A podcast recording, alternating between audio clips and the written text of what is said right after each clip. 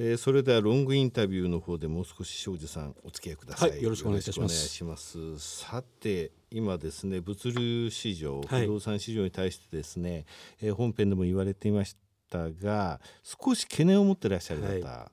特に物流施設について持たれている方もいらっしゃるんですね、はい、この市場環境について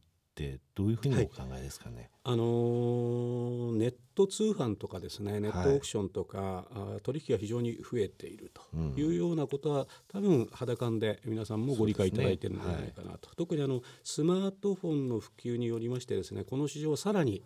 今後も拡大見通しだというふうに私は思っております。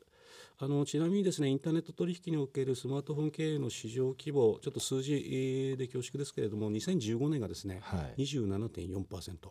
2年後の、うん、昨年ですね35%まで拡大してるんですね、ね、この流れはやっぱり今後も続いていくんじゃないかというふうに思ってます、うん、あのインターネット取引市場の拡大によりましてですね例えば宅配の荷物のさらに小型化、はい、そして多頻度化、うん、こんなことが進んでいってるんですね。あの皆さんもですねネット通販ご利用になられたこともあるかというふうに思いますけれども注文したら翌日、はい。ね、もしくは数時間後に荷物が届くと。うん。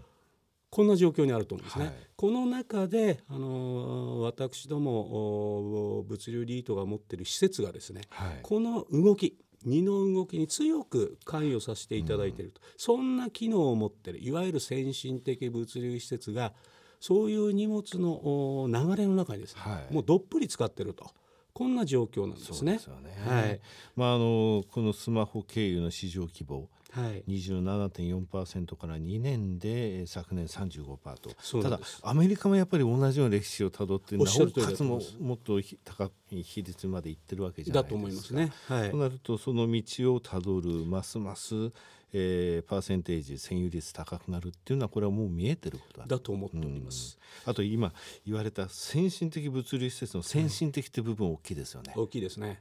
あのーうん、本編でも申し上げましたけれども、はい。やはりですね倉庫いわゆる倉庫ではちょっと毛色が違う、はいうん、違うんですよね。倉庫に取りに行ってじゃないんですよね床荷重とか柱のスパンとか、買い高とかですね。やはり将来の自動化機械化も視野に入れてですねオペレーションしやすいそうです、ね、これがやっぱりテナント企業様のニーズにもなってますんで、うん、我々ものづくりで非常に気を使っているところなんですね。ね。物流施設の中でも仕分けから何か終わっててもバーコードのところの行き先のところまで分かっている状態で横付けしてくれた瞬間ポンと行ってそうなんですということですよね。そうなんです。ですから、うん、そうと違うと申し上げたらそういうところなんですね。あの稼働の状況もですね私ども関東エリア16号線に持っとるというふうに申し上げましたけれども、はい、やはり国道16号線の内側ですね、うん、ここは非常に堅調なニーズに支えられた稼働を出してるんですね、はい。うん、ただその外部に行くとですね周辺エリアに行くと少し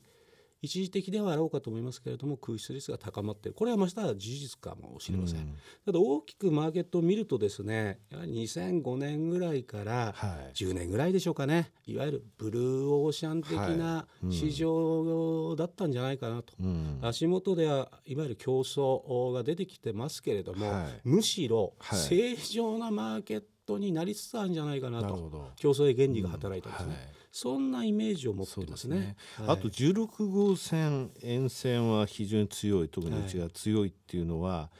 い、あの他のところはちょっと少し空室率があってもっていうのは逆にそう空いたらそっちに行く。そういう動きがありますよね。あの16号線沿線が特に強いというよりも、うん、その内側、はい、外環道も含めて、うん、湾岸も含めて、はい、そのエリアは非常にニーズが強いと思ってます。まあ、そこで決戦のいいところですよね。そういったところについてのニーズってやっぱり高いのでそこは空いたらもうよそから移ってそれで移った 移られたよその方はちょっと空室率上がっている状況あるみたいですね。まあ、そうですね、あの私どもやっぱりテナント企業様のニーズありきで開発をしてますんで逆に言うと我々の資産がですね16万線に集まってるっていうことは、うん。はい、その少佐だと思うんですね。うん、そうですね、はい、うん、まあまた物流施設すごい人数働いてますしね。そうですね。えー、交通の便が良くないと人も集まらない。一番大きな資産でいくと、うん、400名強の国内の労働者の皆様に、えー、採用されているとかですね、うん、そんな状況にありますので、はい、さてえー、便利な生活を送るためにますますその重要性が高まる必要な施設だということですよね。その通りでございます、はい、さて伊藤忠グループが有する御用機機能っていうのが説明資料の中にあったんですが、はい、すみませんちょっとよくわ私分からなかったんですがどういうことなんですか？すみませんあの、はい、サザエさんの三河屋さん機能を我々御用機器と呼んでるんですが、うんね、あの私どもの資産はですねいわゆる BTS はい、施設ワンテナントの施設、はい、これがだいたい7割程度なんですね。それで8年なんですね。そうなんです。そうなんです、はい、ただあのよくそういうふうに申し上げるとですね、うん、おいおいそのテナント企業さんが抜けたら他に貸しにくいんじゃないのと、うん、そんなご指摘を受けるんですが私どもものづくりの中ではですね汎用性を意識してるんですね、うん、それと加えてやっぱりテナント様がよりより長くいていただけるかどうかのこの粘着性と申し上げてますけど、はい、それを重要視してるんです。その粘着性を出すためにも当然スポンサーグループ伊藤忠商事でございますので、はい、例えばですよ、はい、テナント企業様が梱包材がなかなかなくて困ってるんだよと、い、わゆる段ボールですね。うん非常に今、古紙の価格が上がったりですね、うん、調達するのもご苦労されて、はい、我々商社グループバックにいますんで、はい、まさしく商社の機能なんです。はい、あの事業会社には紙を扱っている事業会社もありますので、はい、そことタッグを組んでですね段ボールを供給しているとかですね、やはり我々の施設に入っていただいているからこそそういう問題をですね即時に我々として把握して伊藤忠商事と共有をしてテナント企業様の課題ですね、はい、これを手当てしている。とこれがやっぱりテナント企業様の我々施設に対する粘着性、はい、このアップにつながっていってるんじゃないかな。これを我々御用機器機能と呼んでるんです。随分ここだけあの古いあの言葉に戻してますね。これあのソリューションの提供ということですよね。あのまあ伊藤忠商事グループでござい。ます、はい、横文字よりも泥臭く、はい、泥臭くはい日本字で語で。無数の使命一人の章に無数の使命です。はい、えー、使命ですね。あのこの御用機器のもっともっと広がり、先ほどの拡張的共同関係じゃありませんけど、ど。うん、これも広がりだと思うんですね。あれ昔あった漫画で何でしたっけ、なぜか翔介でしたっけ？あの商社のありました。よね。あれ食品だったと思いましたよね。あれでもやっぱりいよいよ困るとあれ買うと結構一生懸命あのライバルなんですけどなんか最後困った時は他の買うところにお願いするとぶわーっとグループ横のつながりそれは先ほど段段ボールだとおっしゃるです。ねなるほど。建設ではどうしようもありませんからね、建設不動産部門では。はい、ということですね。面白いな。さてこれから大きくなってていくリートです。2000億円。そして、えー、取りあ WA 格というお話もございました。目指すというか。目指してると分かるということですけど。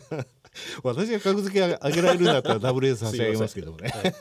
さてこれから大きく、ね、なっていった時に、はい物流施設だけでなくとかあとは16号エリアだけでなくとか、はい、そういった部分というのも考えられてます、はい、あのしかるべき資産規模になった暁にはですね、うん、やはり商社グループがスポンサーでございますので、はい、ましてや伊藤忠グループ海外でも物流施設の開発運用し、運営をしてますんで、うん、あのその辺の海外不動産というのは将来、まあ、楽しみではありませんけれども一つ目線には置いときたいなと思ってですね。あの私どもの投資法人でいきますとですね、うん、エリア的に申し上げますと、はい、関東関西エリアで70%、はい、首都価格ベースですね、はい、中部圏他で30%以下というルールを設けて、はい、海外不動産はその30%以下の方に入ってますね。うん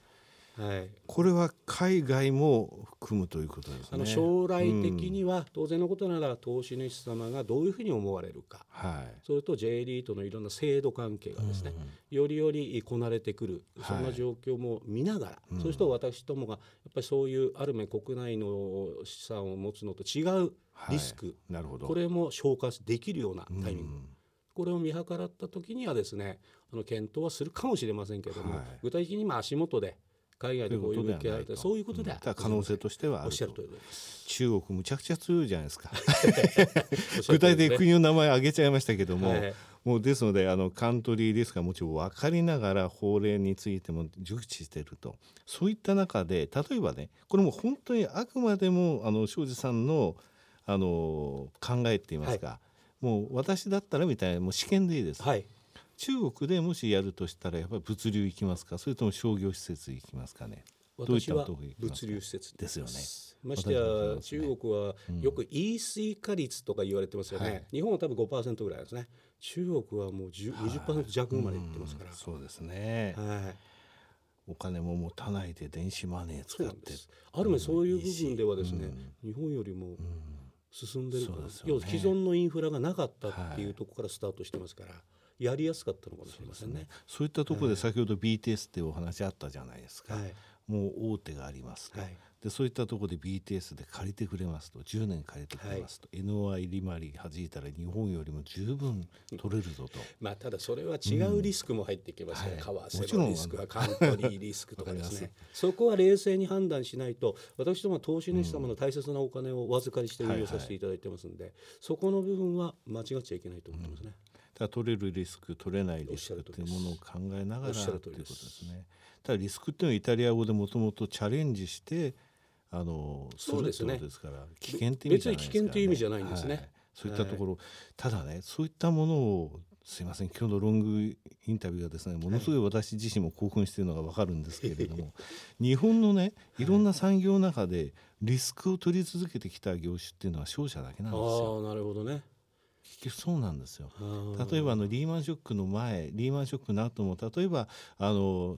ヘッジファンドとかオルタナティブ投資っていうものをきちんと考えて、若干損してもその後もずっと続けて自分の会社の年金も入れたりしてそれでまだ続けてらっしゃるそういったあのリスクテイクを続けられたのは結局無償者さんしか残ってないじゃないですか。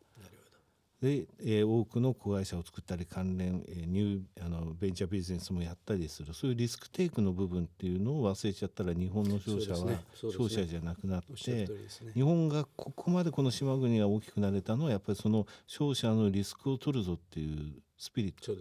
トじゃないですか。すね、30年間、伊藤忠さんにいらっしゃって。そうですね